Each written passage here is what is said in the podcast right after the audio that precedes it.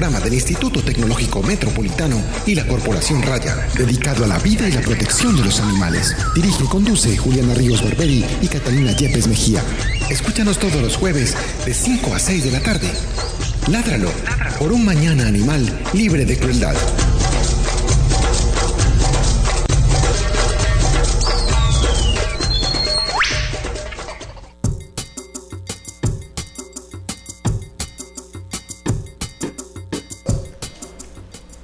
Buenas tardes a todos nuestros oyentes. Solo quiero decirles que me cogieron muerta de la risa. Eh, estamos en nuestro programa número 29, nuestro programa Ládralo, un programa de la Corporación Raya con el apoyo del ITM dedicado a la vida y la protección de los animales. Yo soy Juliana Ríos Barberi, soy estudiante de Ingeniería Biomédica y voy en sexto semestre y también soy codirectora de la Corporación Raya. Y Ya este estás diciendo el semestre. No, ah, ya, ¿cómo así? No habías dicho Antes el no decía, antes no, decía. Ujú.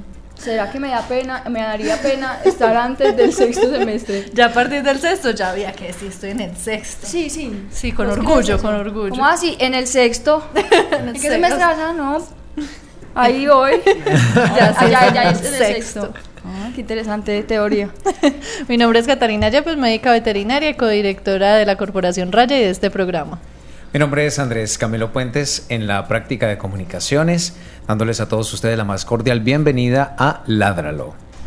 Eh, Él también le agregó el André Camilo, o sea, todos sabían que agregar. Yo le hubiera puesto Catalina María, me faltó. usted, pero usted no le agregó nada. No, ah, devolvámonos. No, pero es que usted siempre es muy parca. ¿Te parece? bueno. Lo que pasa es que son estos aguaceros, que está haciendo mucho frío, entonces Sí, lo ponen a uno así, Yo no entiendo qué cambio fue ese tan extraño. de esos calores tan impresionantes a estos aguaceros tan fuertes, pero bueno. cambio climático. Eso es lo que estamos causando en la naturaleza. Tenemos hoy a una gran invitada para nosotros, es la doctora Paula Villegas.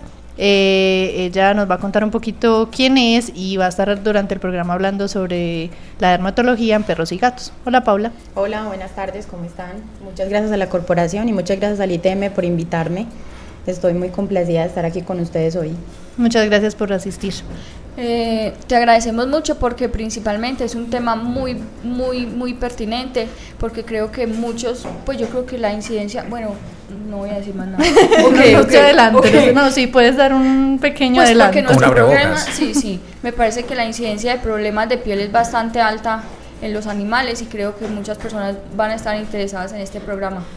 Bastante, bastante alta, sí, más o menos un 70% de las consultas que tenemos nosotros en el área de veterinaria tienen que ver con problemas dermatológicos. Entonces, qué rico estar con ustedes conversando hoy acerca de esto. Bueno, Paula es médica veterinaria, especialista en medicina de pequeñas especies. ¿Y por qué dermatología?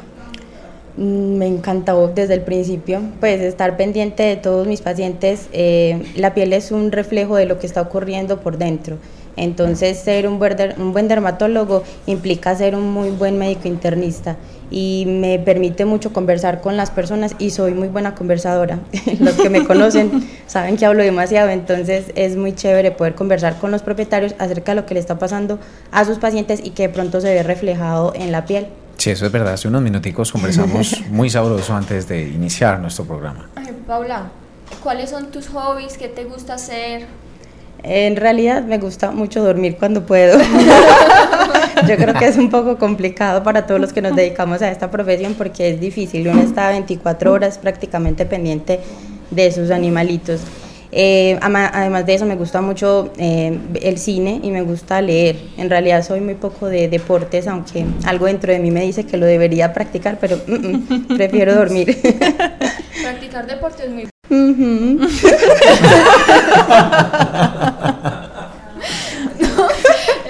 serio. No, no, no. Uno debe, eso sí, encontrar el deporte Favorito. que lo haga feliz, porque si uno encuentra un deporte forzado, como por ejemplo ir al gimnasio, un deporte forzado, como por ejemplo ir al gimnasio. Oh, por Dios, me acabo de oír a mí misma. sí, es el, do- el eco. Me acabo de oír a mí Wow. mismo. Qué impresión. Es muy impresionante oírse uno mismo. No es bonito, no es No, bonito. no, para No, uno no es esa persona que habla. Es impresionante. Bueno, entonces te gusta el cine. Sí, me gusta bastante ver películas, no siempre en cine, me, a, ve- a veces me gusta más en la casa, tengo la oportunidad de pararme cuando quiera, de volver si no entiendo, cosas de ese tipo. De volver si no entiendo, claro. Yo creo que ese es un factor muy importante. Sí, Ay, sí. venga, paren, Un paren, no momentico, entendí. eh, y, ese que pasó, pues sí, a, eh, a veces es mejor en casa. Le hacemos la pregunta.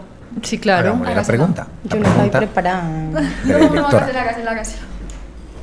Andrés, La pregunta del día es, ¿cuál fue tu última película? wow, Mi última película, espere, a ver, yo me acuerdo. Todo el mundo se nadie bloquea. sabe Se cuál fue bloquea con ese dato. Maldita sea, Nadie. ¿cuál fue? Nadie, nadie sabe cuál fue. Mentira, sí, sí sé. La última que me vi fue. La, ay, pero es que me da pena decir. Ya No, sé, tranquila. fue 50 Sombras de Grey porque estaba como in- intrigada con el asunto y cuál era, había sido la polémica. Pues que en toda parte Sí, tenían en encima todas decir que maluca, nena. qué buena. Sí. Entonces yo necesitaba saber si sí era buena o no y me la vi. Y Muy mala.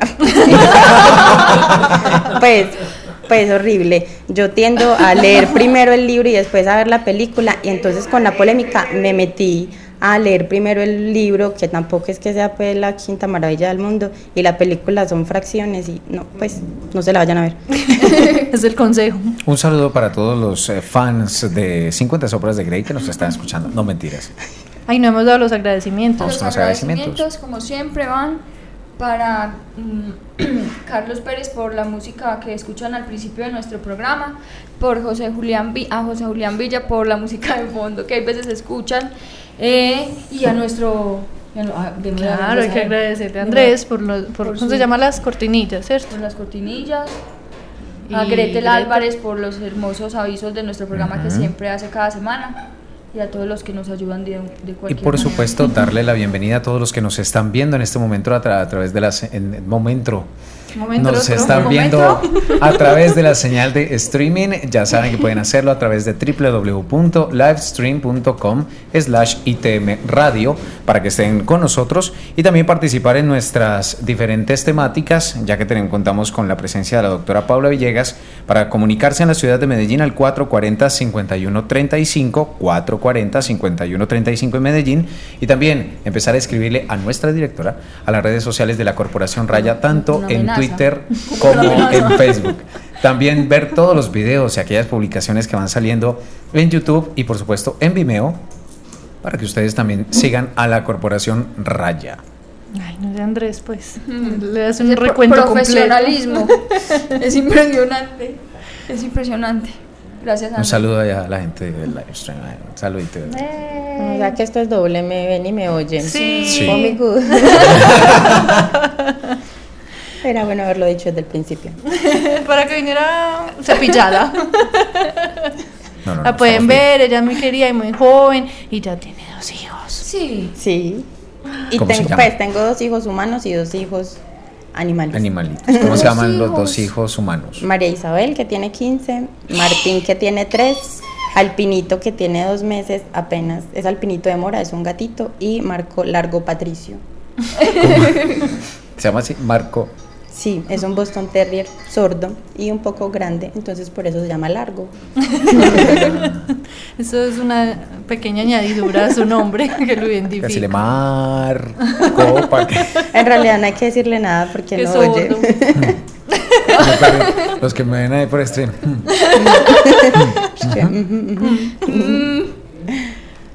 Juli, que vamos a hablar hoy de noticias. Vamos. Dale vos porque es que se me cerró el programa. Dale, dale, dale. Pero yo quiero, yo te que yo creo que es bueno que comentemos, son un poquito amarillistas, pero es lo que está pasando. Eh, uno fue la muerte de una persona en Bogotá eh, que aparentemente fue a manos de un grupo animalista quien lo acusaba y ya había tenido varias denuncias de tener abuso físico y sexual con los animales que tenía. Al parecer, pues como que no había una resolución ni una acción judicial y nada que los respaldara, entonces se tomaron la justicia por las manos y lo asesinaron. No sé si vieron esa noticia y no sé qué opina. Andrés, ¿tú qué opinas? Es que ningún tipo de justicia a cargo de, de ninguna persona, simplemente por venganza, tiene ninguna lógica, no tiene ninguna razón de ser. Para eso están las instancias, por más de que se demoren las cosas. Un momento, un momento. Pero, no, pues, es que Vamos a iniciar el debate, porque es que espere, espere, no. es difícil. Un momento, yo no voy a disculpar a esa gente, yo estoy súper en contra de lo que hicieron, pero a mí me parece que hay personas que, dada su personalidad, pueden entender más a la desesperación de, y la frustración de ver que hay un sistema judicial que simplemente no concibe a los animales como nada, son nada, son ese mueble, ese mueble y un perro valen lo mismo. Y a eso súmele, por ejemplo, esos eh, artículos que han salido, esas, eh, perdón, estos videos que han salido en diferentes medios nacionales, no digo el nombre, eh, mostrando toda la congestión judicial que existe y las demoras que están haciendo para analizar los casos. Si así sucede con los casos delicados, Sí, ¿cómo Eso. será? Y con los casos con que involucran ellos humanos. piensan ahora. que no es importante desde el punto de vista de la protección de los animales. Bueno, no, pero de todas formas yo creo que la crueldad no está bien desde No, ningún, punto, de vista. No, cero, Es, cero. es difícil pues que por allá un pedacito de uno no estalle de alegría porque alguien hizo justicia, pero el resto de uno, el que es consciente y que sabe que la crueldad no está bien, es muy muy complicado esta situación, pero hay que estar con mucha paciencia y tratar de que la justicia llegue en el momento que debe llegar. A Y veces se exigir, demora. Yo pienso que exigir también, porque pues muchas veces eh, esos casos se quedan callados porque, ah, ¿para qué los vamos a denunciar si no pasa nada? Entonces, pues, eso, eso se repite y se repite constantemente, entonces mm, es por eso que no suceden las denuncias y tampoco va a suceder nada con ellos. La, la otra noticia, ¿Qué? ay, la del señor que se tiró al río, Magdalena. No sé si la vieron, también es, eh, es un, él era patrullero de la policía, Tenía algo que ver con las fuerzas. militares, Militares. y su perrita se tiró al Magdalena, y él se tiró detrás. Oh, Dios. Y lo encontraron Y la perrita ayer. apareció la primero, perrita salió. apareció y el señor está desaparecido. Pero viva. La sí, perrita. la La perrita perrita salió, viva. salió viva y él hace- ayer, después de dos días de búsqueda, lo encontraron muerto. Oh, Sniff. Muy triste, muy triste. Eso es un heroísmo. Sí. que hay Amor que resaltar y que Corporación Raya está motivando. Es que Eso es un héroe de verdad. Ay, sí. Pero yo, ¿usted se tiraría? Yo creo me que tiro, sí. Yo, tiro, yo voy a tiro. contar una vez, yo fui a una quebradita por allí en Bello. y una de mis perras estaba muy feliz ahí como chapuceando y Sí, con sus paticas. gigante. Era una perra muy grande. Las, o sea, el- yo creo que el agua no le alcanzaba sino por hasta las rodillas. y de repente ella como que le dio la espalda a la corriente y ¡prum! Se la llevó. Ay, no. Se la llevó y ella en- era una cara de angustia horrible y yo corría por la orilla y todos los otros perros míos corrían detrás de mí. No, eso es una desesperación. O sea, si eso es en un riachuelito de esa magnitud, En el Magdalena. imagínate en Sí, el en realidad uno no, uno no lo piensa. Si uno quiere a ese ser, de inmediato reacciona Sí, para sí, tratar de sea salvarlo. lo que sea. Sí. Ay, Humano es o no humano. ay. cuando uno entiende, por ejemplo, acuérdense ustedes del funeral del perrito bombero, el rescatista en Bogotá, todo el impacto que generó precisamente por la cercanía que tenían no solamente los propietarios del perrito, sino lo que significaba el animalito en orden de la amistad de recasta- rescatar vidas, recastar. ¿Estás hablando Hoy estoy, hoy estoy con la locución, Es el frío, estoy sí, es el frío, frío. frío, sí, y me tocó ahí en el pasillito, entonces me tocó el, el- el- el- Todo toda la brisa, toda la sí, brisa. toda la brisa Entonces, congeló la neurona. todo- todos los ataques, Se te perdona, Andrés, tranquilo. los ataques de frío que me dan. Bueno, ya, Hágale, hágale. muy bien. Esa era la idea. Recordando, recordando a este animalito, realmente uno siente eh, esa cercanía que existe entre los seres humanos y los animales de algún momento y es un acto heroico realmente lo que hizo esta persona por ese animalito, que perdió su vida, pero él que se iba a imaginar que iba a perder su vida. Sí, no, y más que si era una persona que, pertenecía a las fuerzas, pues me imagino que estaba capacitado y pensó que tenía la habilidad La y la capacidad para- de salir, pero bueno, eh, que en paz descanse y que es un héroe. Y, Ay, fuerza a su familia porque tiene una hija pequeña. Ay, qué pesar, qué pesar, qué desastre. En fin. Vamos a escuchar la primera canción de la tarde. Eh, dale.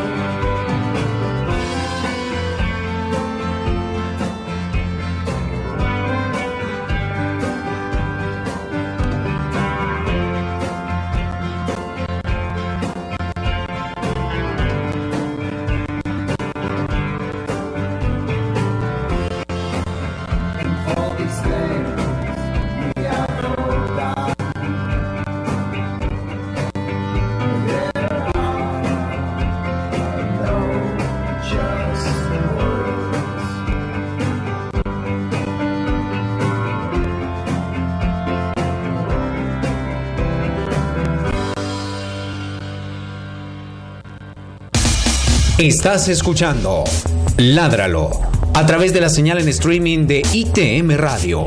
Ládralo. Corporación Raya.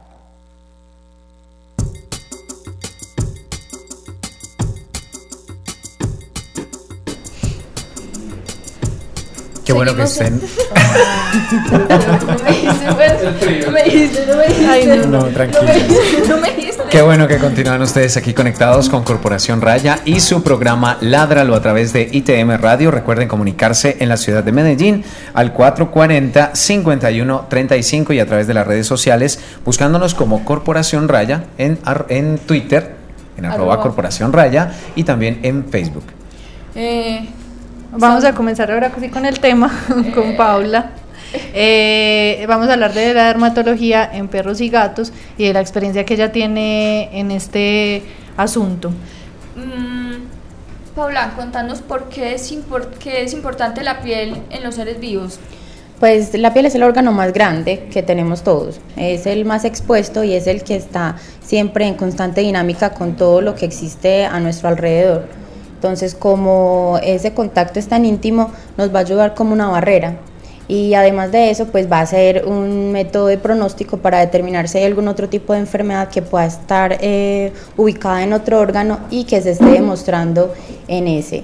Eh, la piel es un órgano que tiene muy poca irrigación comparada con otros, o sea, le llega poca cantidad de sangre, entonces es un poquito como eh, el órgano más madre que tenemos todos los seres vivos. Se sacrifica un poco por el resto de órganos que tienen complicaciones y eventualmente va a demostrar entonces ciertos síntomas que pueden alertarlo a uno que le digan que necesita ir al médico porque hay alguna otra cosa que está ocurriendo un poco más importante.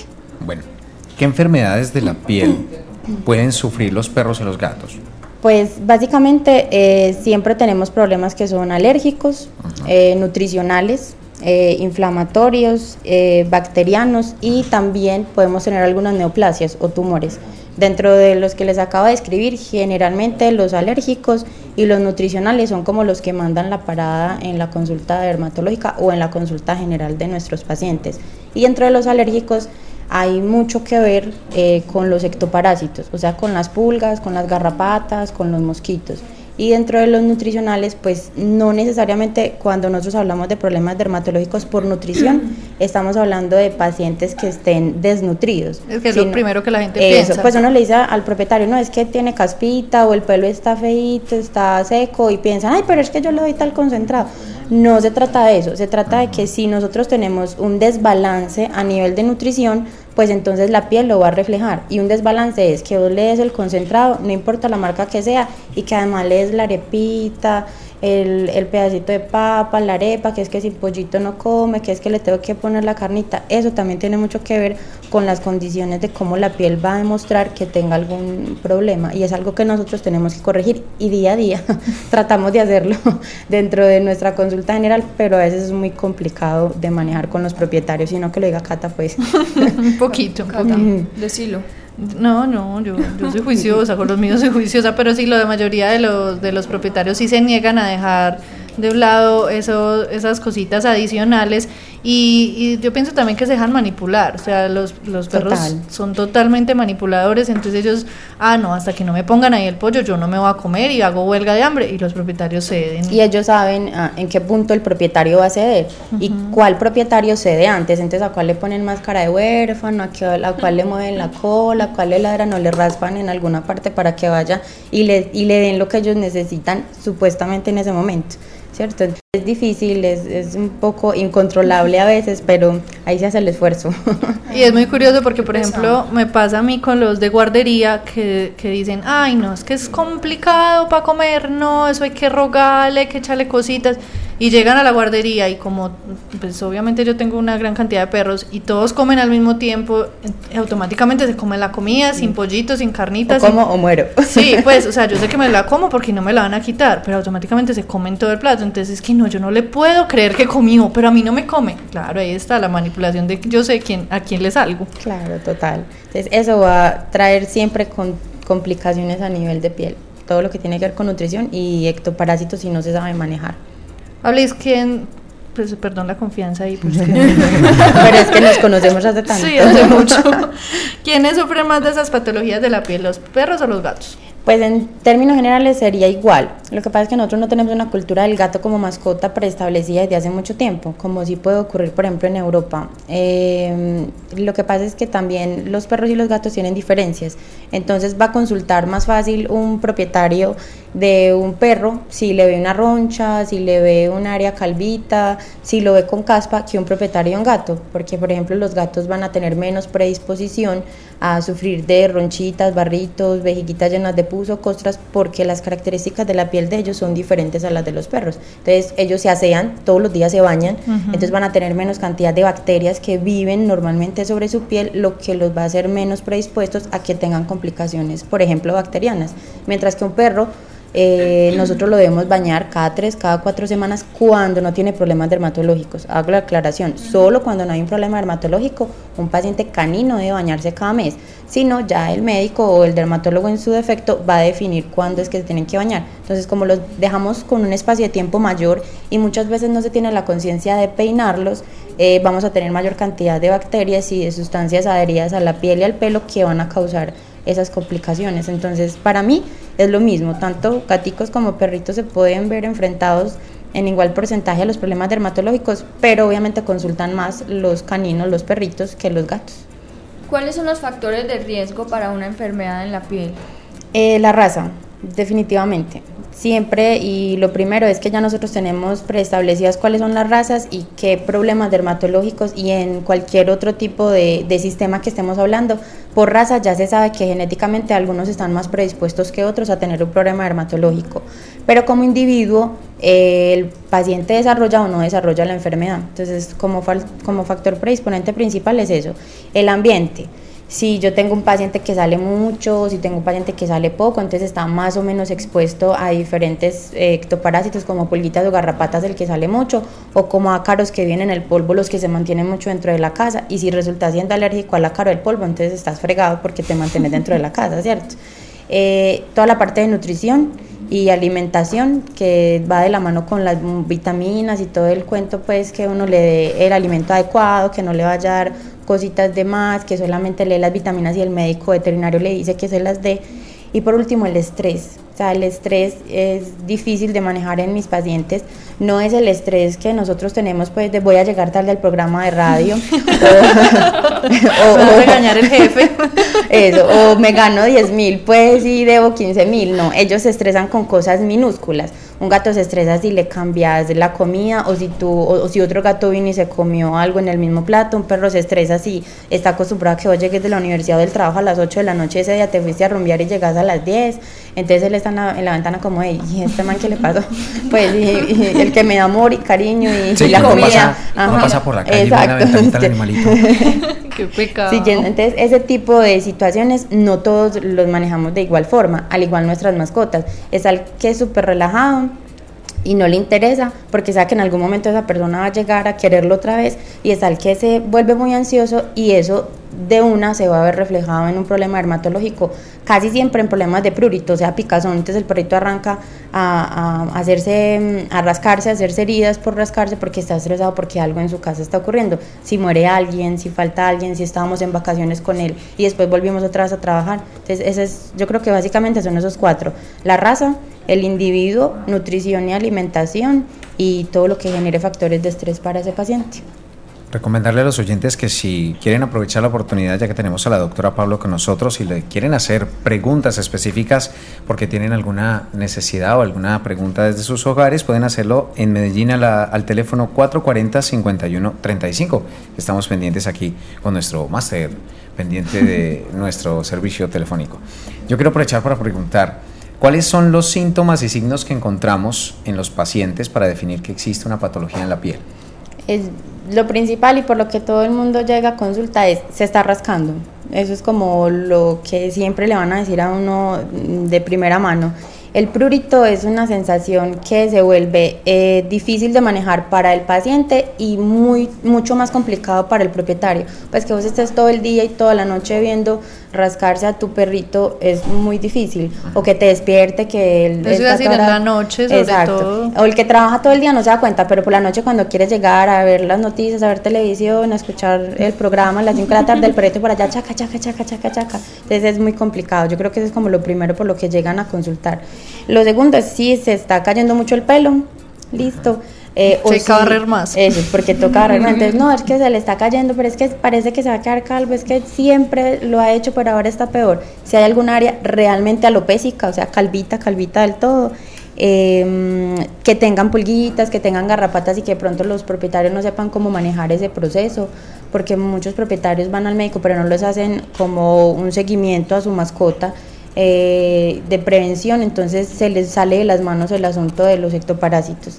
Eso es como lo principal por lo que se puede consultar. Y ya después de esas cositas, pues obviamente van a venir las lesiones dermatológicas como tal que un propietario puede ver, que serían sarpullidos, ronchas, costras, eh, las pápulas que son como muchos barritos pues pústulas que eh, se asemejan también como a esa disposición que, teníamos, que tendríamos nosotros en la cara que a veces nos salen, es como la mejor forma de ilustrarlo ya que estamos en radio. si usted ve su perro con muchos barros, vaya al médico o dermatólogo, pues. y que esté en alguna área rojo o que se esté lamiendo mucho, eso es como básicamente los principales signos que son de alerta para que usted vaya al médico y consulte y no, y no deje que el asunto avance. Porque no solamente el rasquido, pues la rasquiña va a ser con las patas, también con la boca y a lamerse. Los que son dueños de gatos saben que ellos se acicalan, que ellos mismos se bañan, entonces están, se están lamiendo por todas las partitas del cuerpo. Y a veces el gatico se queda pegado en una sola parte, y dele, y dele, y dele, y se olvida que en el resto del cuerpo hay que bañarse. Entonces, esa es una forma como, por ejemplo, un felino demuestra que se está rascando en forma incesante, que se esté acicalando más en un área específica. El lamido, el voltear, el voltear rápidamente cuando uno está haciendo, ellos están comiendo, están jugando, por ejemplo, los perritos jugando, comiendo, haciendo cualquier cosa y de un momento a otro tienen que parar y se empiezan a mordisquear suavecito, suavecito, como con los dientecitos de adelante en un área específica. como si algo los hubiera picado en ese instante. Obvio, algo los picó, no en ese instante, porque si hubiéramos, si los si las pulgas fueran, por ejemplo, tan poco eficientes que se quedaran ahí en el momento que uno está rascando, las mataría ahí mismo y no, ellas son muy inteligentes, ya se han volado y se han ido. Pero ese tipo de situaciones, lamerse demasiado, rascarse así menudito, menudito, es lo que está indicando que el paciente tiene la sensación de prurito y es lo que nos está diciendo a nosotros que debemos ir al médico. Sea o no sea un problema para derivarse al dermatólogo, es necesario que lo revisen y no que es que el vecino me dijo, que el primo, que es que yo le, eché tal aceite cosa. Caliente. Ay, deja la bulla. que es que como esta cremita, como, sí, como esta cremita, es que con toda seguridad eso es sarna, chanda o demás, entonces al de allí en la esquina le sirvió, al mío le mandaron esto, no, hay que ir al médico veterinario, él es el que va a definir cuál es el tratamiento y cuál es el seguimiento del paciente. Entonces lo primero que tiene que hacer uno, o sea, cómo actúa uno cuando un animal, cuando uno le parece, lo primero que hay que hacer es estar al sí, vaya al médico, o sea, si usted cree que su perro se, se le está cayendo el pelo más de lo normal, vaya y pregunte el por qué. Hay motivos que son fisiológicos, o sea, de la naturaleza del paciente, y hay motivos que son patológicos, o sea, alguna enfermedad que esté haciendo que el paciente se esté quedando eh, con menos pelo. Entonces, eh, hay mudas fisiológicas. Más o menos dos veces al año los pacientes se les cae mucho el pelo y eso es algo como normal. Y no todos los pacientes tienen la misma época. Antes era muy fácil definir que en junio cuando hacía calor y en diciembre cuando hacía calor, que es cuando uno sale de vacaciones, los perritos perdían el pelo porque era normal. Pues quién se va a quedar con un abrigo si está haciendo sol. Es como algo muy corriente. Ahora con este cambio climático, pues que tenemos, pues tu paciente, tu mascota, dependiendo de si lo sacas, de si no lo sacas, de qué raza es, del tipo de pelo, va a tener su propio momento en el que va a mudar y vos tenés que darte cuenta. Si vos crees que definitivamente está mudando igual y parejo todo el tiempo, entonces anda, le preguntas al médico, él te va a decir si de verdad es una enfermedad o no.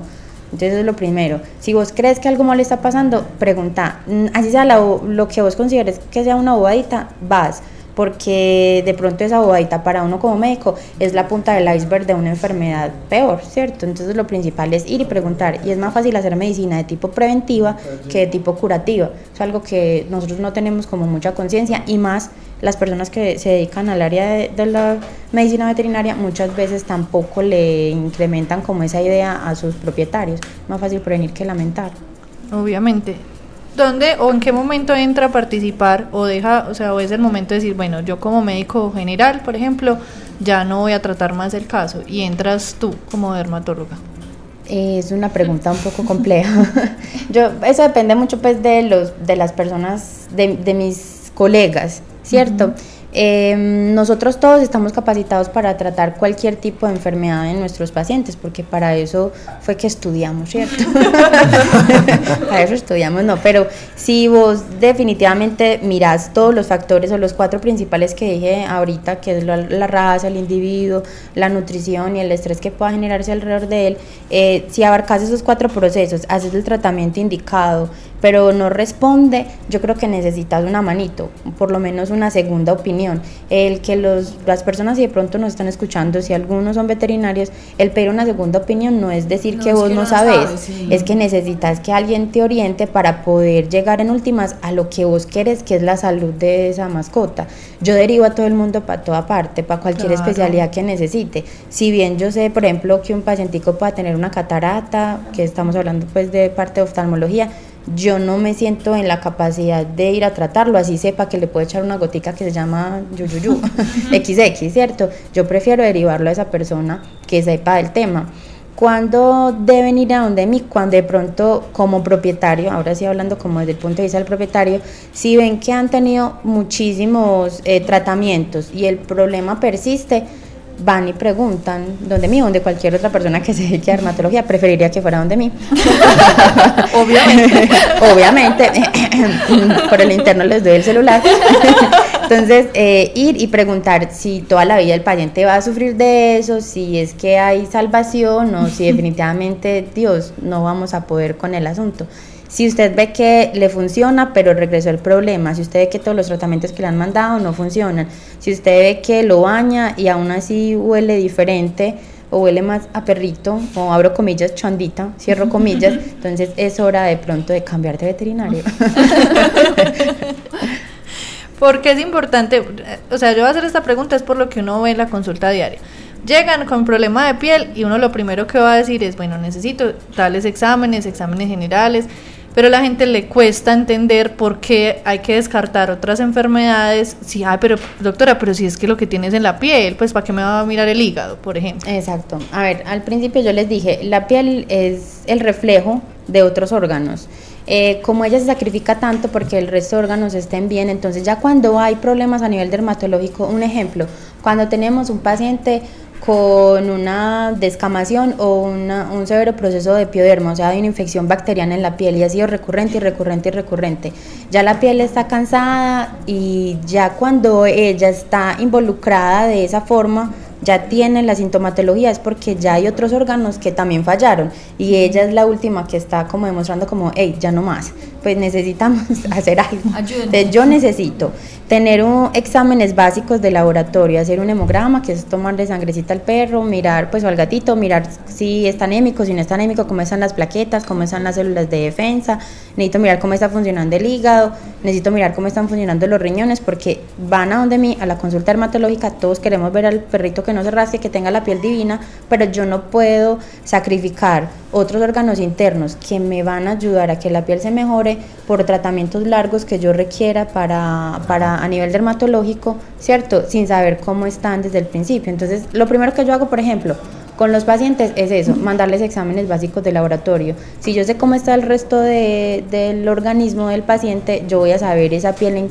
pues más o menos, en qué tanto tiempo se va a mejorar, cómo vamos a responder, o si hay algún otro órgano involucrado, afectado, que esté demostrándose esa afección en la piel. ¿cierto? Entonces, las personas que están escuchando, los invito a que sangren a sus pacienticos una vez al año, vayan al médico, que les hagan exámenes, que los lleven al médico, que le hagan examencitos básicos de laboratorio una vez al año, no hace daño y eso va a ser un seguimiento especial para sus mascotas y cuando vayan al médico le pueden decir, es que en el último año, en el último examen estuvo así, ahora quiero saber cómo está, si cambió, si varió, y eso también me va a ayudar mucho a mí si es que van a consulta por dermatología para comenzar a instaurar la terapia a tiempo sin ir a afectar algún otro órgano, porque me encanta la piel y todo el cuento, pero yo no puedo ver a un perro feliz con el pelo brillante, pero con insuficiencia renal. No, pues no me parece. No, a nadie, a nadie. Al respecto de lo que dice doctora, ¿qué alternativas existen en Medellín para el tratamiento de estas enfermedades? Pues siempre tenemos eh, tratamientos alopáticos, pues la terapia convencional y tratamientos homeopáticos. Eso depende mucho como de las características de la presentación del cuadro clínico, o sea, de la enfermedad y las características del propietario. No todas las personas van a estar de acuerdo con seguir un tratamiento homeopático, por ejemplo, pero yo tengo muchos pacientes que les ha ido supremamente bien con ese, con ese tipo de medicamentos. Eh, lo normal y lo convencional pues es utilizar antibióticos, shampoos, eh, como les decía ahorita, dependiendo de cada paciente y dependiendo de cada enfermedad, vamos a determinar cuántos baños se deben hacer, si diarios, si cada tres días, y cada ocho días. Eh, en general es mantener nutracéuticos, o sea, suplementos vitamínicos que van a ir de la mano de la nutrición, pues del concentrado que se le da al paciente, del alimento que esté consumiendo, antibióticos, hay algunos antialérgicos, algunos antiinflamatorios que se pueden utilizar también porque cuando la piel pica, normalmente es porque está inflamada, ¿cierto? Y ya todo lo que sea de terapia tópica, que se basa mucho en baños, eh, cero talcos y cero baños secos, por favor. Eh, no a todos los pacientes les funcionan ni son buenos, pero en términos generales es eso, utilizar antialérgicos, antiinflamatorios, antibióticos y terapia tópica como baños. Y yo creo que, hay que recalcar que el tratamiento es muy individual, o sea, no le va a servir lo que le... Así así el, vecino fue a la, a la misma dermatóloga, no le va a servir. Y así sean los dos. Ah, es que, es que ayer, por ejemplo, me pasó, que estoy tratando un Boston Terrier y es vecino de otro Boston Terrier y, ay, y no le puedo dar lo mismo al otro. Y, no, no se puede, pues el hecho de que sean dos individuos de la misma raza no quiere decir que los dos estén padeciendo del mismo proceso. Entonces, si el tratamiento es netamente individual, tanto caninos como felinos requieren eh, identificar cualquier factor que vaya a generar una predisposición a la enfermedad que tengan y dependiendo de eso y de los exámenes de laboratorio vamos a instaurar la terapia para ese paciente. ¿Qué otras alternativas de tratamiento existen en el mundo?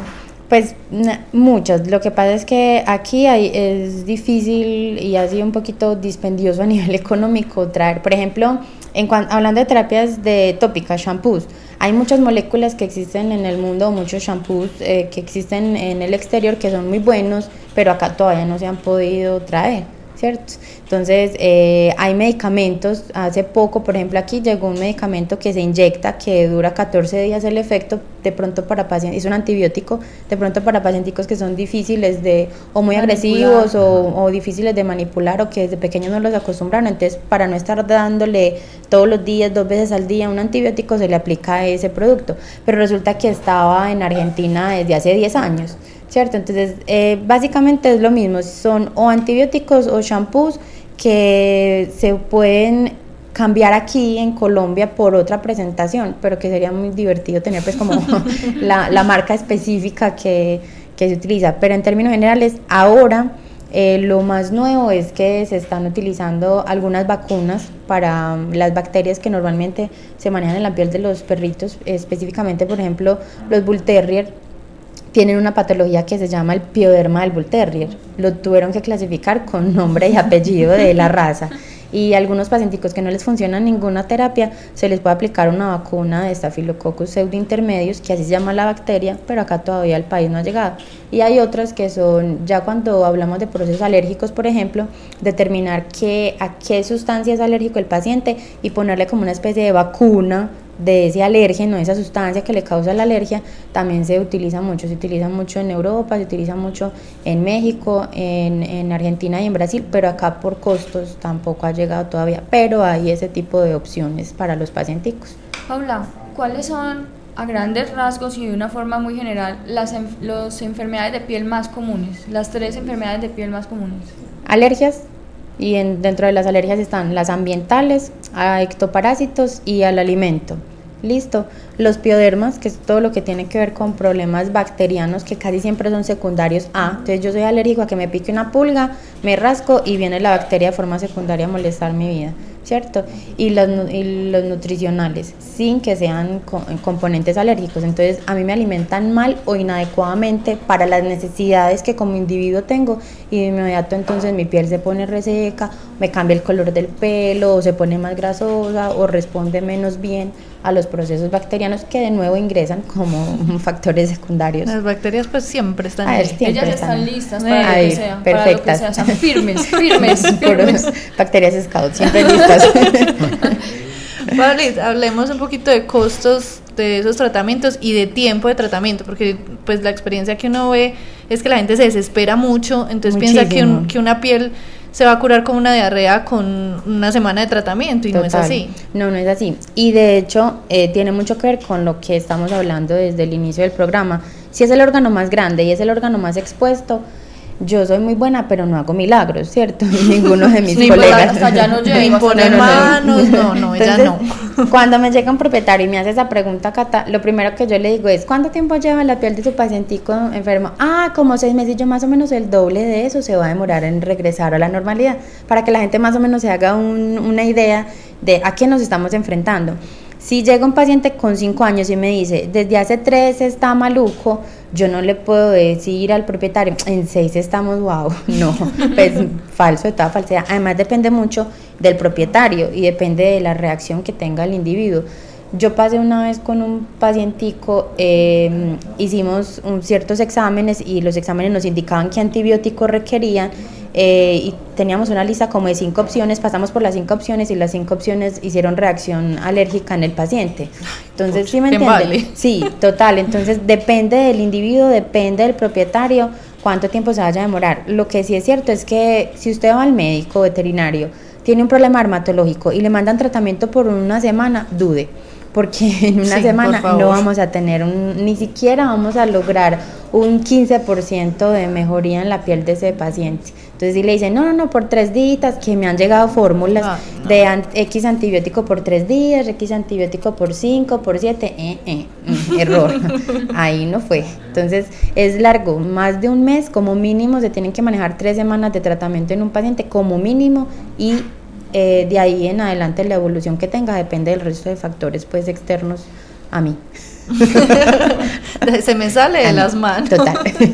Yo también creo que influye mucho el, lo juicioso que sea el propietario. Porque es que ellos son ay, sí, no, y sí le di la pastilla, no, mañana, no, no me acuerdo si sí, o no, y no tuve tiempo de bañarlo. Entonces... O, piensan, o a veces es muy drástico el cambio para bien, ¿cierto? Entonces a los 10, 12 días ya el paciente no se rasca, está sin tanta ronchita, no se le cae tanto el pelo, bueno, lo del pelo no, pero que se le mermen las lesiones pues visibles en la ¿será que sí le doy? es que como es de maluco, ay, otros tres, otras tres semanas, no, pero es que ¿será que sí le hago caso a Paula? No me hacen caso, el paciente se puede quedar otro mesecito relativamente estable y después regresan destruidos dos meses después. El problema, el doble peor, hay que hacer de nuevo exámenes, adicionarle otros y ahí es cuando empezamos a sufrir por la canasta familiar y es o el medicamento para dermatológico que me dio Paula o Merco, pues como maluco. Pero si lo hubieran hecho desde, desde, el principio, perdón, hubiera sido mucho más fácil. Yo tengo una preguntita precisamente respecto a eso, como son muchos de ellos son factores ambientales. Dentro de las recomendaciones que usted da como médico veterinario, está el cambiar el estilo de vida, por ejemplo, del propietario o las condiciones en donde está viviendo la mascota? Depende de cada uno. Por ejemplo, mm, si yo veo que definitivamente tenemos una raza que es una raza de trabajo, imaginémonos a, un- a un husky, ¿cierto? Con problemas dermatológicos y el problema dermatológico por el que llega es la infección bacteriana y se está rascando mucho y es un husky que el propietario no lo saca sino cada mes hacer ejercicio, el estrés en ese paciente puede inmunosuprimirlo, puede hacer que sus defensas bajen y si yo estoy enfermito, ¿cierto? Si estoy triste me enfermo más. Si estoy inmunosuprimido me voy a enfermar más, entonces obviamente va a tener una colonización bacteriana mayor, van a estar las bacterias felices sobre la piel, no va a haber suficiente cantidad de células de defensa ahí pendientes de evitar que ellas eh, tengan un sobrecrecimiento y el paciente puede tener un pioderma, o una infección en la piel. Entonces no es tanto como de forma drástica modificar la vida del propietario, pero sí identificar qué falencias tiene él dentro de la crianza o dentro del manejo que está haciendo con su mascota. Si usted no tiene mucho tiempo, no se consiga un, un perrito que sea de trabajo. Si usted no tiene mucho tiempo, entonces no se consiga un perro de pelo largo, porque usted no va a poder peinarlo todos los días. El mantener un paciente peinado todos los días va a garantizar que la piel esté saludable y esté con una cantidad mínima de bacterias, que la, el folículo piloso esté muy bien adaptado, que tenga mejor irrigación. Entonces, ese tipo de factores son los que entre el propietario y yo, eh, una vez que estamos en la consulta, que toda esa información yo la tomo en la primera consulta, que es la que más se demora, se puede demorar alrededor de una hora y media, dos. Eh, ese tipo de información es la que nosotros tra- tratamos de mediar y de, pues yo no le voy a decir, haz ejercicio, saca tu perro. No, pero sí tratamos de incrementar cada cinco minuticos, diez minuticos, hace esto, juega con él, cepillarlo un día sí, un día no, y tratamos como de mediar para que mejore las características de, de la relación entre ellos dos y en últimas Cambiar la salud de la piel. del animalito, dónde está durmiendo, Total, está mirar a ver toda esa parte, si, si duerme dentro de la casa, si duerme fuera de la casa, si hay muchos tapetes y él resultó ser alérgico, entonces a la caro del polvo, entonces echado los tapetes, cosas por el estilo. Hay gente que despide sus tapetes. Ujú. Por mi recomendación, porque se dan cuenta que es cierto, Pero porque... ¿cuáles son los tapetes? Unos que son muy peludos que se usan ahora. Ah, no. Ponen como en la mitad de la sala. Sí. Sí, entonces hay muchas personas que tienen muchos tapetes, ahí se acumula mucho polvo, los ácaros del polvo vienen ahí, el paciente es alérgico a ese ácaro. Entonces, cuando se dan cuenta de que eso es lo que, de que es el factor que predispone a que su paciente se rasque, entonces chao el tapete y bienvenido mi perro feliz sin rascarse. Yo tengo una pregunta. Eh, ¿Usted ha visto que, por ejemplo, o, o ha- o han- se ha dado cuenta si a raíz, pues como en el paso del tiempo, se han empeorado los problemas de piel? Total, porque los perros eh, están más ansiosos que antes, porque son menos libres que antes. Pues antes éramos eh, 20 personas y vivíamos en una casa finca y ahora somos 3 o 4 y vivimos en 50 metros cuadrados. No estoy diciendo que sea malo, pues cada uno tiene un estilo de vida diferente y nuestras mascotas el universo conspira para que llegue la mascota que necesitamos a nuestra vida, pero también nosotros tenemos que hacer algo para que, como el universo me dio esa parte linda, nosotros hacer algo para que ese, ese, ese ser que llegó a nuestra vida esté un poquito mejor. Entonces, em, sacarlos un poquito más, estar pendientes de ellos, invertir en una buena alimentación, independientemente de cuál sea el costo del concentrado, eh, determinar cuál es el bueno para mi paciente, porque yo tengo pacientes con concentrados de 2 bultos por 2 kilos por 80 mil y están destruidos de la piel. Tengo pacientes con concentrado de 2 kilos por 7 mil y están bien. O sea, mirar cuál es el bueno para mi paciente, darle, no darle cositas por debajo, mantener una buena salud de la piel, evitar las pulgas, evitar las garrapatas, todo eso va a hacer que se mejore la condición de vida eh, y le voy a dar bienestar a mi paciente, a mi mascota, a mi compañía, ¿cierto? Pero sí, definitivamente a lo largo de los años hemos tenido muchísimas mayores complicaciones y todas derivadas. Ahora mm, yo trato mucho, pues yo no trato, sino que le doy indicación al propietario. Cuando veo mucha ansiedad en el propietario, el paciente se enferma mucho más de la piel. Así es, Entonces, ¿cómo típico. les dice, "Ay, señor? Cálmese. Yo sí- ¿Por qué no, yo soy un poquito? Cata sabe que yo soy un poquito directa. Sí, Yo, Valeriana, para Rocky y para vos también, porque si no te calmas, no vamos a, no vamos a superar esta prueba. Porque sí, hay- y es muy cierto. Yo no sé si de pronto ustedes en algún momento han escuchado hablar de un término que llama sintergética. Eh, si no, los invito a que lo busquen sintergética. Google todo lo sabe. Y es un, es- es- son estudios que se hacen donde se demuestra que las personas pueden, mm, eh, a ver, en términos generales, como la mascota que uno tiene en la casa podría sufrir de lo mismo que uno sufre. Entonces yo tengo muchos pacientes hipotiroideos que yo les digo, ay, le vamos a empezar a dar tal medicamento porque sufre de la tiroides y la señora, yo también, entonces vamos a compartir la pastilla. yo sí, señora, ay, el paciente es alérgico, hay que darle prednisolona, pues por ejemplo, que es un medicamento que se utiliza en algunos pacientes. Ay, mi hijo también es supremamente alérgico y yo le daba eso cuando chiquito. Entonces sí, el estrés ha mediado mucho eh, este tipo de cambios en ellos. No es lo único, ¿cierto? Pero sí han habido diferencias drásticas en ese asunto. ¿Cómo es que usted dijo Hipotiroidismo. Hipotiroidismo. Con esa palabra voy a empezar a calentar antes de empezar los programas. Hablando de hipotiroidismo, hablemos un poquito de los problemas de piel que son relacionados con esas enfermedades endocrinas, pues o de hormonas. Bueno, em, hay que tener en cuenta que los procesos hormonales en nuestros pacientes se desarrollan a ciertas edades, ¿cierto? Eh, por ejemplo, los pacientes que sufren de la tiroides y cualquier otro problema que haya con hormonas, generalmente son pacientes que superan los 5 o 6 años de edad a los que se les empiezan a ver los síntomas. Ah, eventualmente, hay algunos pacientes menores de 3 años que podrían tener ciertas complicaciones hormonales, pero ya pues entraríamos en otro tema que es largo y tendido. Por ahora lo importante es, no porque su paciente o no porque su mascota eh, no evolucione favorablemente en un problema dermatológico, quiere decir que tenga problemas hormonales, no todos. ¿cierto? Eh, tengan en cuenta que, como les dije, pues les acabo de decir, la presentación de los problemas hormonales es después de los 5 años casi siempre.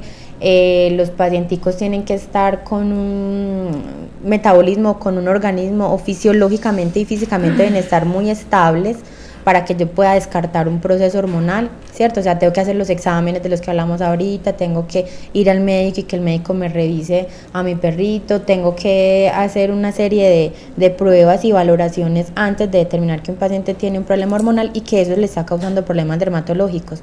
Los pacientes nuestros pueden sufrir de diabetes, pueden sufrir de problemas con la tiroides, pueden sufrir de problemas con las glándulas adrenales, que son unas glándulas que quedan cerquita a los riñones y todos esos, ah, y también pueden sufrir de problemas con eh, hormonas sexuales, ¿cierto? De ahí que nosotros seamos tan juiciosos y le recomendemos a los propietarios que eh, traten de esterilizar a su mascota, porque así como nosotros en nuestra pubertad, cuando los estrógenos y la testosterona están por allá elevados, nos dan los barritos, también hay muchos de mis pacientes que tienen receptores en la piel a esas hormonas y se enloquecen cada vez que, por ejemplo, las hembras entran en celo, ¿cierto? Entonces, siempre, siempre, siempre que hay un proceso que yo considero que es hormonal, eh, vamos a tener que hacer exámenes y determinar si es culpable esa hormona o ese problema en ese paciente del problema dermatológico que está presentando.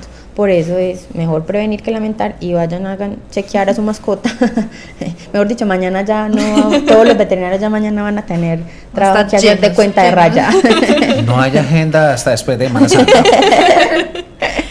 ¿de qué va a depender el pronóstico para la cura de esos pacientes? Depende netamente de la respuesta que tenga el paciente al tratamiento que se le indique y del propietario, ¿cierto? Em, yo voy a tener pronósticos excelentes con propietarios que cuando van a la consulta conmigo me siguen el hilo y me dicen sí, lo voy a hacer o desde el principio uno los nota como animados, como bueno, sí, ya he tenido mucho tiempo de que se rasque y me tiene desesperado, entonces le voy a hacer caso a Paula y vamos a empezar juiciosos. Cuando van a la revisión uno nota que ese propietario ha sido excelente enfermero, porque yo puedo ver la misma roncha en 10 pacientes diferentes en el mismo día, pero esa roncha vive diferente. Entonces una roncha vive en el poblado, otra roncha vive en Envigado, ¿cierto? Y el propietario es el que en últimas va a determinar, haciendo bien el tratamiento y siguiendo mis indicaciones, cuál va a ser el pronóstico. Desgraciadamente, los problemas dermatológicos son para toda la vida. Y yo le digo eso a los propietarios cuando van a la primera consulta. O sea, yo toda la vida, por ejemplo, yo toda la vida voy a ser alérgica a la picadura de una abeja. ¿Sí o qué? A mí eso no se me va a quitar. ¿Qué hago yo? Evitar estar cerquita de las abejitas. Entonces, como toda la vida mi paciente puede ser alérgico a la picadura de pulga, el propietario tiene que evitar que tenga pulguitas. Toda la vida el, paciente va a ser alérgico a los ácaros del polvo, entonces no mantengan tapetes, utilicen algún producto para evitar el ácaro, bañenlo más, cepillenlo más a diario, sáquenlo porque dentro de la casa se acumula mucho más polvo que afuera, cosas de ese tipo. Entonces el pronóstico depende de de mí como una buena dermatóloga y que del diagnóstico. y más allá de eso, yo puedo tener a veces muchos diagnósticos, pero si el propietario no me sigue la corriente y no hace lo que se le indica, el pronóstico es siempre malo. A pesar de las alergias, ¿hay pacientes que se llegan a curar totalmente? Ah, sí, sí, ah, hablando pues de problemas alérgicos, obviamente no, pero mm, sí hay otras situaciones que tienen una cura mm, eh, rápida, ¿cierto? De, rápido entendiéndose dentro del tiempo que se puede demorar un problema dermatológico en mejorarse, ¿cierto? Y el mantenimiento del paciente, eh, yo les digo, yo no, pues lo ideal es que ahorita nos vamos a ver un poquito seguido, pero ya después es que nos veamos por allá cada año, literal por la cuaresma, entonces eh, generalmente sí tenemos pacientes que se pueden llegar a curar algunos o con un mantenimiento en el que nos tengamos que ver muy espaciado en el tiempo. Paula, no, pues yo creo que eh, nuestros oyentes deben estar felices con la información que acabamos de dar. Es muy valioso todas las recomendaciones que hoy les has dado. ¿Crees que falte algo, algo más por agregar o decir? No, en realidad lo único que necesito decir es que si usted tiene una mascota, sea responsable y ser responsable va de la mano de prevenir. Entonces, sí, mañana pida la cita para que le tomen exámenes de laboratorio a su mascota y vaya al médico veterinario más seguido para que estén pendientes de toda la parte de vacunas y desparasitación y de pronto en esa consultica, si alguna cosa extraordinaria el médico la encuentra, hágale caso, hágale caso. Nosotros sabemos. créanos, créanos. Sí, y yo creo que con cualquier sí, con cualquier enfermedad tienen que pues buscarle. Total, sí, cero no, pues automedicación. Como, sí, como, ah, no, vea, échenle unas hojitas de... No, pues... no, hay algunas hojitas que sirven, pero... Imagino, sí, yo sí, sí, me imagino que hay muchas hojitas que sirven, pero... que le diga al médico. Que yo quise decir, ¿cierto?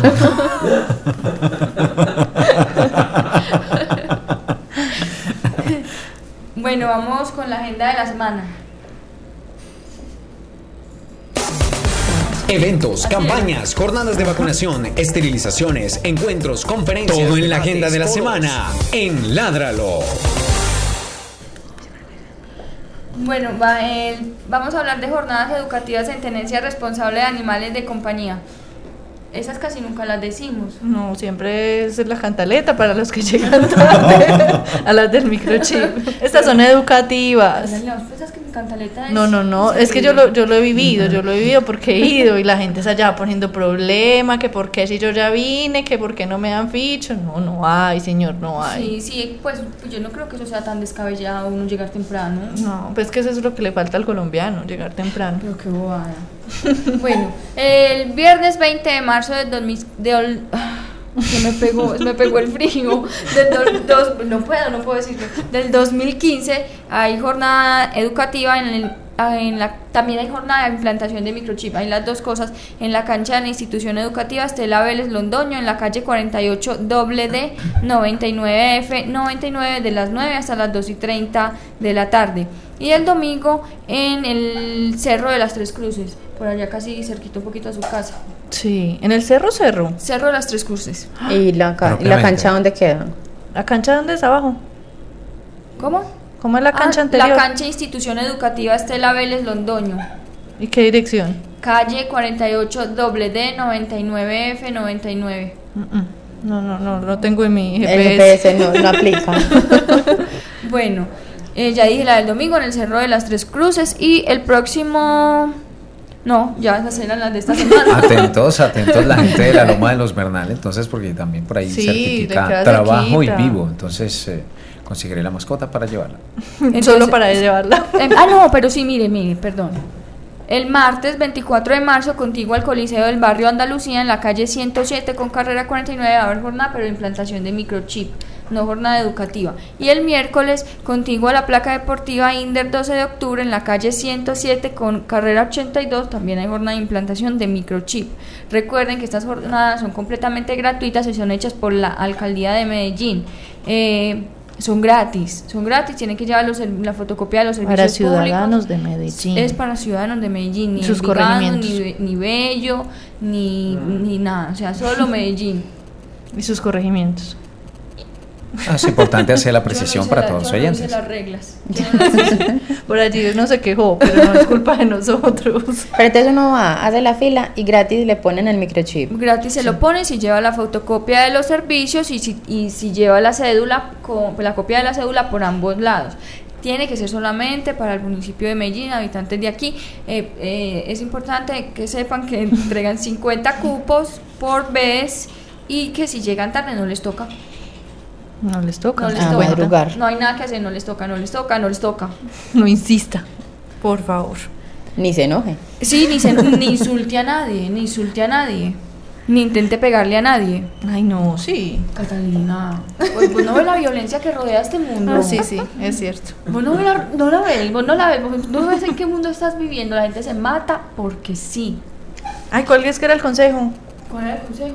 Se olvidó. Ah, ah, la chancla. chanclas en la ducha, por favor. está- Ay, Vamos nos, saluda- entonces nos con el saludamos al jefe que nos Jefe. recibió hoy un poquito Bravo. huraño, pero que ya está querido. Un saludo para nuestro jefe. Hágale pues con el consejo que nos vamos. El es que ni siquiera es un consejo, pero yo tenía otro. Yo no tenía un consejo, pero sí tenía un refrán. Ah. Tenemos los dos consejos de No, nuestra va- directora. Andrés nos va a tocar hacerle cortinilla al Sí, consejo. yo voy a hacer, es que se la voy Pero a la hacer usan. la cortinilla. Pero no Sí, pero la usamos, no como la de la noticia. Bueno. Bueno, el, conse- el consejo que me imponen que diga es, eh, por favor, cuando usted vaya a una ducha, Pública. que no es la suya. Usted no sabe realmente cuál es la calidad de la, La limpieza higiene. que se le hizo. Usted no sabe. Entonces, es mejor que use chancla. Es mejor, es mejor para evitar que se le enreden pelos ajenos. Ay, no. y que se le adhieran ciertas sustancias poco agradables. Sí, pues por favor, use chancla. Es por su bien. Es por su bien. Es por su bien. A mí se me olvidó el refrán, era un refrán súper bueno. Ah. Ah, no, sí. Este, este refrán es muy importante en la vida de las personas. Tiene que aplicarse. Más fácil cae un mentiroso que un Ah, cojo. sí. Sí. Por eso, para no caerse, Use chancla. Usa chancla en la ducha. Claro, yo no te mandé a comprar unas chanclas antideslizantes. Sí, claro, por Ay, supuesto. Tiene que ser antideslizante. Paula, muchas gracias. Muchas gracias a ustedes por haberme invitado. Pasé un rato muy delicioso. Hablamos Espero- bueno, sí, hablamos espero bueno. que te hayan divertido. Es, fue un programa donde aprendimos yo creo que muchísimo. Muchas gracias por venir, por compartir todo tu ingenio con nosotros. Gracias, me invitan cuando quieran. ¿Y de qué más había hablar? Yo de muchas cosas. A ver, pues ponga No, el me- tema pues para que hagamos otro programa. Pero no, si quieren podemos hablar, ahora que tocamos de último el tópico de los pacientes con problemas hormonales, podemos hablar por ejemplo de diabetes canina, que es una de las enfermedades que está en esos momentos mandando la parada porque tenemos pacienticos cada vez más longevos, entonces es mucho más fácil eh, enseñarle a las personas qué es la diabetes canina, Catalina, cómo manejarlo. Anotada. Anotada el programa. Y verá que ya la No, programa. es que bueno, también esto es un llamado para todas las personas que si tienen un tema que queramos discutir aquí en el programa, pues que nos lo, nos lo cuenten porque hay veces Sí. es difícil tener tantos Hagamos, pero hagamos un bueno. sondeo y que el que Hay gane cosas que uno no se imagina. sea el que se trate en la siguiente semana. Eso. Claro, no, y es que es importante porque no, no siempre va a tener las mismas dudas. Pues puede que para nosotros hay cosas muy claras y que para el común no lo sea. Entonces, Pero como, como para quién? para el común. Para el Para resto de la la gente. gente. Ella es ¿Qué, poco qué, qué? común. vos, vos, vos te consideras No, muy, muy no, no, no, no. extraordinario. Sui generis, por favor. pensé que no le iba a decir. Ya lo estaba conteniendo. Señores de streaming, le vieran las caras a la directora. Casi nos Claro, suelta se el extraordinario. no, pero No, no, no, para Es que nada. no. Lo, lo digo, lo digo por lo de veterinaria. Ah, entiendo. En ese sentido, pues que de pronto para, para uno como veterinario es muy común ciertas cosas que para otra persona Se que puso no está en el... Sí, ya estoy rojo. Bueno, dejémoslo así. Hasta Aprovechamos luego. para muchas saludar gracias. a todos los oyentes. Nos despedimos en livestream.com slash ITM Radio. Gracias por estar con nosotros, escuchándonos en radio. Síganos sugiriéndonos los temas sociales como. Corporación Raya. Chao. Chao Hasta pronto. Ládralo, un programa del Instituto Tecnológico Metropolitano y la Corporación Raya, dedicado a la vida y la protección de los animales. Dirige y conduce Juliana Ríos Barberi y Catalina Yepes Mejía. Escúchanos todos los jueves de 5 a 6 de la tarde. Ládralo, por un mañana animal libre de crueldad.